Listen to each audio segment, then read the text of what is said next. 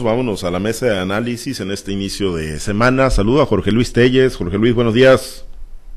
Muy buenos días, Pablo César. Buenos días, Francisco Chiquete. Un saludo para Altagracia González, donde ande a estas horas de la madrugada. Gracias, sí. No, no nos acompaña hoy Altagracia. Mañana, por supuesto, la esperamos en este espacio. Chiquete, te saludo con gusto. Buenos días. Buenos días, Pablo César. Buenos días a Jorge Luis. Buenos días a todas las personas que nos acompañan. Gracias, eh, pues vámonos a uno de los temas. Eh, ya empezaron los que valen, ¿no, Jorge Luis? Ya, ya empezaron los juegos que valen. Ah, ahora sí valen, pero ahora, están buenos los juegos, estuvieron buenos. Sí, eh, sí, pues sí, de lo, de lo, perdido lo ganado, ¿no? Que estuvieron buenos los juegos ahí.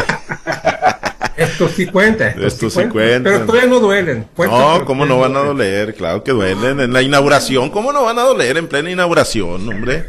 ¿Eh? Uy, qué temprano se va la gente ahí de, del estadio, ¿eh? Eh, tocó estar en WhatsApp el sábado en la, inauguración y hasta que se terminó el juego y ahí rapidito se van los de los de Culiacán. Es que aquí hay mucho que hacer allá, ¿no? Ah, bueno, solo que sea por eso. Pues bueno. Aquí hay mucho donde ir allá, ¿no? Allá no tienen nada, puras taquerías. Aquí sí hay mucho donde ir. Bueno, pues es, es, buen pretexto, ¿no? Ahí para dejar el, el béisbol, sobre todo. No es, la, no es la impresión que tenemos los mazatlecos. ¿Ya ves? Vamos a Culiacán y a las nueve de la noche está más solo que bueno, porque ustedes se van, les da miedo a la ciudad, se acuestan temprano. Hay que salir a desafiar los peligros de la ciudad, ir a los santos, a los restaurantes donde cierran tarde. No, no, no, no. Ahí no está, ahí no está la emoción. Vale más guardarse o quedarse a ver la victoria, ¿no? De los de los visitantes. Pues bueno, eh, Jorge Luis, pues ya ya estamos en los tiempos políticos, ¿no? Hemos venido platicando mucho de los eh, movimientos que, pues, un día se dan y otro también, ¿no? La realidad es que son cambiantes los escenarios que tenemos de cara al 2024 y sobre todo, digo, pues yo creo que en el frente opositor, eh, en el PRI, en el PAN y en el PRD, pues ahí tienen el problema, ¿no? De que se les está yendo cuadros, pues que en un momento, en algún momento han tenido oportunidades, que han sido rentables, que, que pues tienen cierta base social, algunos otros se van prácticamente con una mano delante y otra atrás, no se llevan absolutamente nada, pero hay algunos que sí, y bueno, la preocupación obviamente pues es para quienes aspiran en Morena a candidaturas para el 2024, se empieza a percibir pues esos, esos dos, dos grupos o esas dos corrientes, ¿no? De los morenistas que se dicen químicamente puros y los que, pues de una forma u otra llegaron, hay que decirlo, ¿no? De la mano del gobernador Rubén Rocha Moya con aspiraciones a candidaturas. Eh, ¿Crees que, pues a como se han venido dando las definiciones en los más recientes procesos electorales donde se pelean y, se pelean de de veras eh, en Morena puedan surgir problemas al momento de la definición, sobre todo si algunas de las candidaturas caen precisamente para estos neomorenistas que, que recién llegan y que traen pues aspiraciones, algunos de ellos a ser diputados, otros a ser presidentes municipales?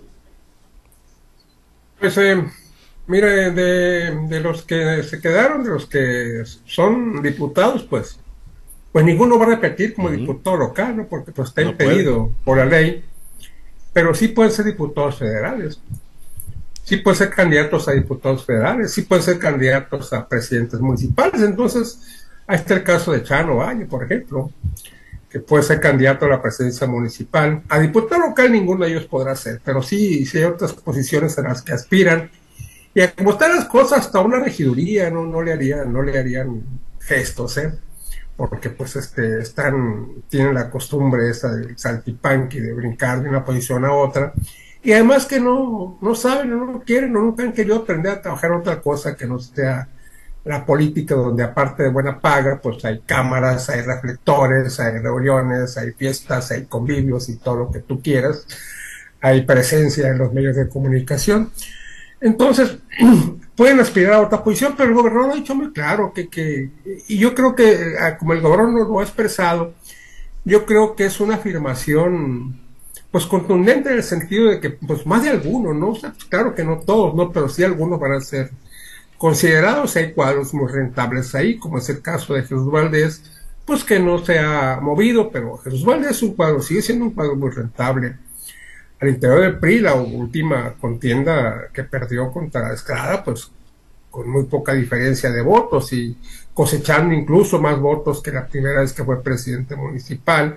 El caso de Faustino también contra el mismo Jesús Estrada, una diferencia mínima pues no mínima, pero, pero no, no, no, no una diferencia escandalosa de votos, ¿no? Que se entiende pues por, por la marca. y porque además Faustino pues no era el perfil así que ocupaba Culiacán para la presidencia municipal, pero pues ahí anda activando, activando ahora este, activando a, los, cuadros de la CNC, activándolos a favor de Morena, a pesar de pues que él fue presidente de la, de la Liga de Comunidades Agrarias por, por mucho rato, yo creo que algunos de estos podrían ser, eh, podrían ser eh, candidatos, lo que aceptarían sin el menor rubor, y no excluyo a ninguno de ellos. Podrías decir, no es que cómo va a aceptar es una candidatura. Pues yo creo que sí la acepta, ¿eh? a lo que sea, viniendo de Morena, pensando que es la marca de moda y pensando en este momento que no va a pasar nada, que van a ganar fácilmente. Y así como ellos, pues hay, hay muchos, ¿no? Está Marcos Osuna por allá, por OME, que ahora creo que es el presidente municipal de Juan José Ríos, hasta donde tengo entendido, porque pues ahí ya Gerardo Vargas está más que amarradazo. Y así las cosas, yo creo que sí, que sí va a haber, y obviamente, obviamente si cuando los candidatos son químicamente morenistas, que yo en política no, no comparto mucho esa expresión de los químicamente puros, yo creo que no es químicamente puros y menos de Morena, porque los de Morena vienen de, todos los demás partidos, sea, es un partido que se ha conjuntado con gente que ha venido de otros partidos, del, mismo PRI, del PRD, de muchos otros partidos de izquierda, hasta del PAN, que ya se, han colado por ahí y que han, que han, llegado incluso al Senado de la República.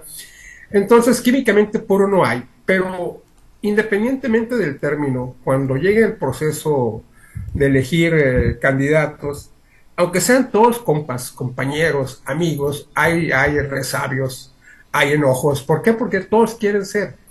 Imagínate ahora cuando digan, ah, mira, pues qué fácil, esto es bien, nomás a lo, a lo barridito, ya van a ser candidatos, ya lo van a postular. Pues sí, lo van a postular. ¿Por qué? Porque hay un interés, eh, para el partido, un interés superior, que es el que quiere captar votos, un interés que ya está muy abierto, que lo que quiere López Obrador es ganar las mayorías en las cámaras y quiere jalarse a toda la gente competitiva de los demás partidos. Pero hay una cosa que no han advertido, que es, el, efecto boomerang, que la gente al verse, al ver a la gente de Morena, no, no químicamente puros, pero sí morenistas, que empezó el movimiento aquí en Sinaloa, pues podrían, podrían este, renegar eh, en contra de ese candidato y votar en su, votar en su, en su contra. ¿Por qué? Porque si Morena se fortaleció fue por eso precisamente, por la fobia contra candidatos del PRI, contra candidatos del PAN, porque la gente ya estaba hasta la corrida de ver más caras y de verse los resultados. Y podría darse el caso también de que decir, pues si son los mismos, ¿por qué vamos a votar por ellos? Podría darse el caso, pero, pero pues en fin, si la pregunta es que si va a haber, yo digo que sí va a haber.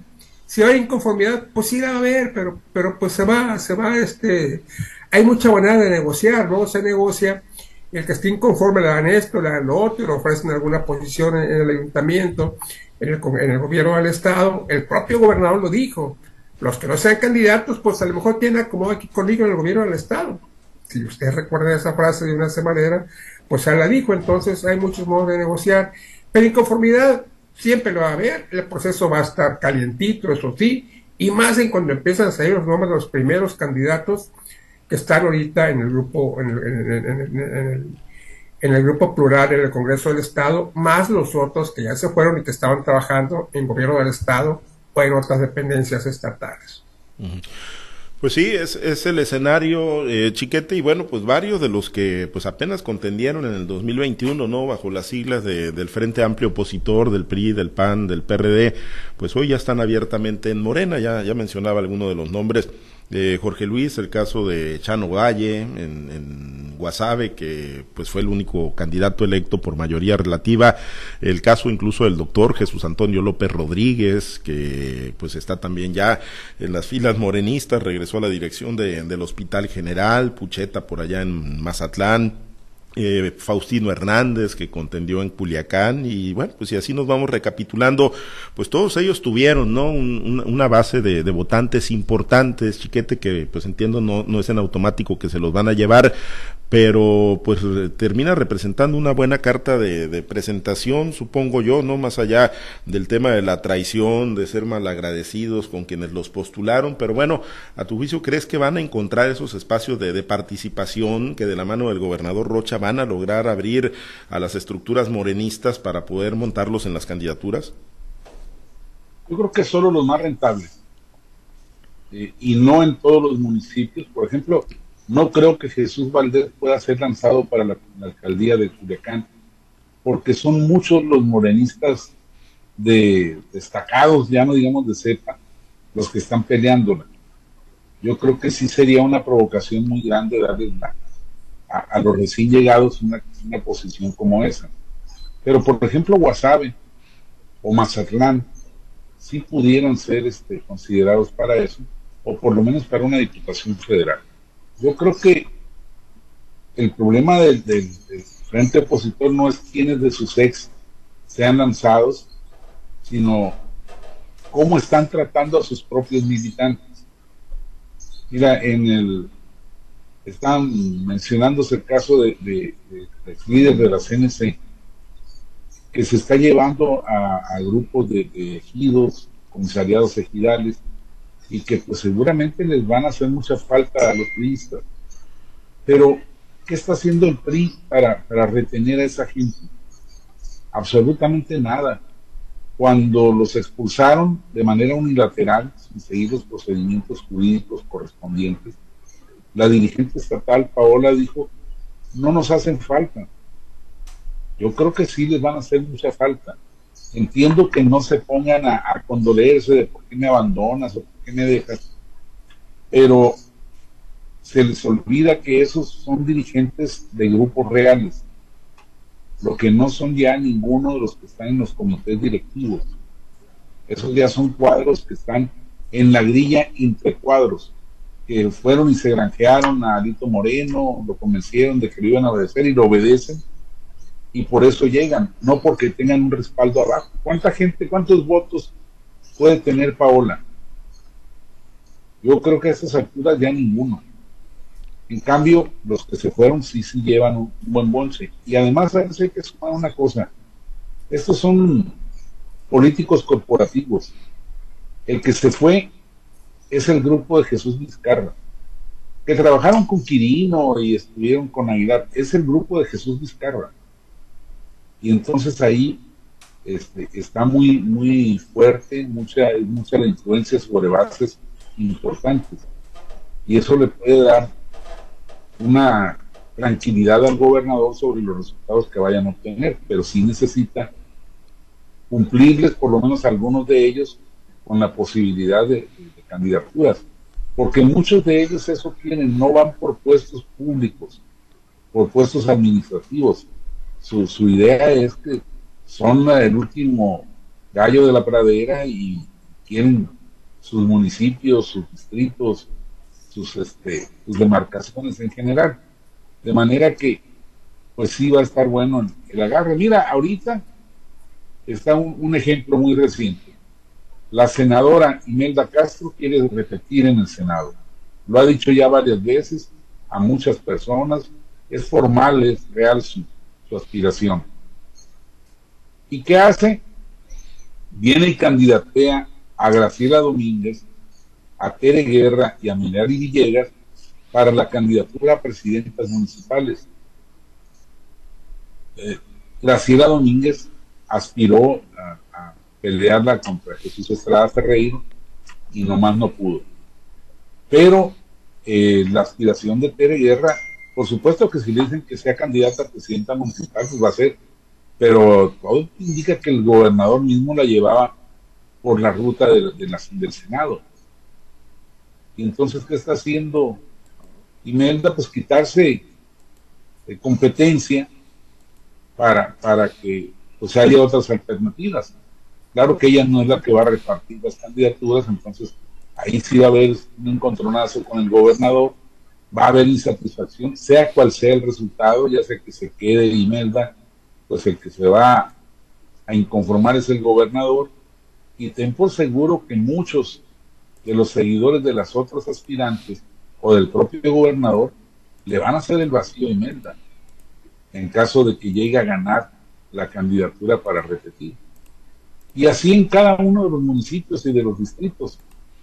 La, gente de Morena tiene esa, pues, eh, ese agravio de, ver que están llevando nuevos invitados a una mesa que era de ellos exclusivamente. aunque organizativamente no sean tan representativos como los que llegan, porque Morena, con todo y que ha avanzado, sigue teniendo la bronca de que son grupos, tribus, que ven por lo suyo y no ven por el asunto del partido en general. No ven la necesidad de, aliarse con otras fuerzas, como hizo Andrés Manuel López Obrador, para poder garantizarse el, acceso al poder. Yo creo que sí va a ser una guerra de, intestina, no rupturas quizás, pero sí manos caídas, manos muertas y, y vetos que vamos a ver hasta dónde prospera. Jorge Luis, ¿tiene, tiene el, el gobernador Rocha condiciones políticas para ser el gran elector de los candidatos que van a disputar las posiciones en el 2024 aquí en Sinaloa? Absolutamente, absolutamente que sí. El gobernador, vemos cómo se sigue la misma, la misma este, línea de acción que por mucho tiempo estuvo dentro, de, dentro del PRI. O sea, lo que se está haciendo a nivel nacional, regional, es lo mismo que hacía el PRI. Entonces, en el caso de Sinaloa no tiene por qué, por qué cambiar. Yo creo que, salvo algunas excepciones, como quizás el Senado, donde ya intervenga más directamente el presidente López Obrador o la candidata Claudia Sheinbaum, algunas eh, eh, diputaciones federales podrá, pero, pero así ha sido siempre, o sea, si siempre ha sido así, las senadurías son para el Comité Ejecutivo Nacional del partido que está en el poder, las diputaciones federales se reparten entre el Comité Ejecutivo Nacional y el gobernador en turno, las diputaciones locales y son todas para, para el presidente, para el gobernador, salvo con todas excepciones de que los que tienen muy buena muy buenas palancas en México, lo vimos las presidencias municipales. Entonces las posiciones que va a repartir el gobernador, pues están muy, muy bien, muy bien definidas. Te digo, va a tratar de influir en el, en el Senado, va a tratar de, de, hacerlo con algún éxito, quizás si tú quieres, pero, pero pues realmente ahí, ahí es mano el presidente y es mano la candidata podían llegar a un acuerdo con el gobernador, pero no es el gobernador el que tiene por absoluto decisión, como sí lo puede tener en presidencias municipales y diputaciones locales, en los que pues lluevo trueno la, la decisión del gobernador se va a imponer. Y en el caso de la presidencia municipal de Culiacán, pues con todo y las manifestaciones en contra, está muy claro el placeo que, que le ha dado ya el actual presidente municipal. Quería una elección, no una reelección, porque él entró como como presidente provisional, entraría su primera elección, y algunos otros más que él ha, que él ha muestreado y que ya prácticamente lo está destapando como candidatos, aunque por las condiciones, como suele suceder, pueden cambiar. Pero de que el gobernador va a tener una amplia, una amplia facultad para decidir, estoy absolutamente seguro de ello. Chiquete, con, con la misma contundencia eh, que lo dice Jorge Luis, ¿lo crees también? ¿Que el gobernador va a tener mano o, tendrías otros escenarios ahí para la definición de las candidaturas? No, el gobernador tiene mano absolutamente.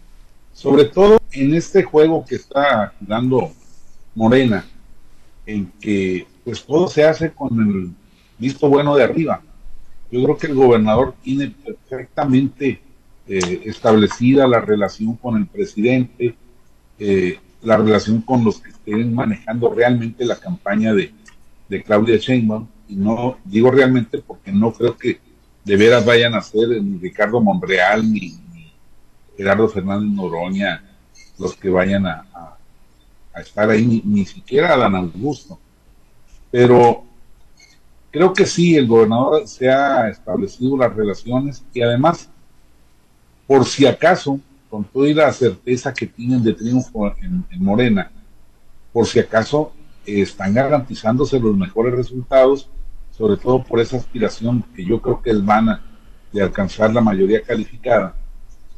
Eh, y entonces están pues siendo pragmáticos y, le tienen al gobernador la, la, responsabilidad de responder por los resultados, por los resultados no los naturales, sino como ellos los quieren, mejorados en, muchos aspectos. Entonces, yo creo que sí que el gobernador tiene esa posibilidad, con las salvedades que ya menciona Jorge Luis, de, eh, candidatos a senadores, candidatos a, a diputados federales que tengan alguna agarradera por allá. En presidencias municipales no se ve, aunque hay que recordar que las dos eh, oportunidades anteriores, pues sí, fueron decididas en la Ciudad de México para Culiacán, para Mazatlán y para los Mochis, para Ome. Entonces, este, ahora yo creo que ya el gobernador está libre de esa, de esa tutela y que podrá tomar las decisiones correspondientes. Bueno, pues ya, ya veremos eh, hacia dónde, hacia dónde caen las candidaturas. Hay bastantes tiradores como cada vez que viene el proceso electoral. Por lo pronto nos despedimos, vámonos a los temas de la semanera ahí del gobernador Rocha. Jorge Luis, muchas gracias, excelente inicio de semana. Bueno, todo puede haber excepciones, ¿no? Sí. Puede haber excepciones. Yo no más recuerdo, le quiero recordar al amigo Chiquete que pues hace tres años Rocha no era gobernador, era candidato. Y pues por ahí se le colaron Estrada, y el químico ahora como gobernador, pues evidentemente tiene más poder para decidir. Y yo creo que esta no se la gana. Yo creo que no se la gana. Independientemente de cómo termine el pleito con la UAS, ¿eh? que se está poniendo del cocol. Sí, sí, sí, sí. Es, es, este, es tema que no deja de, de, generar información.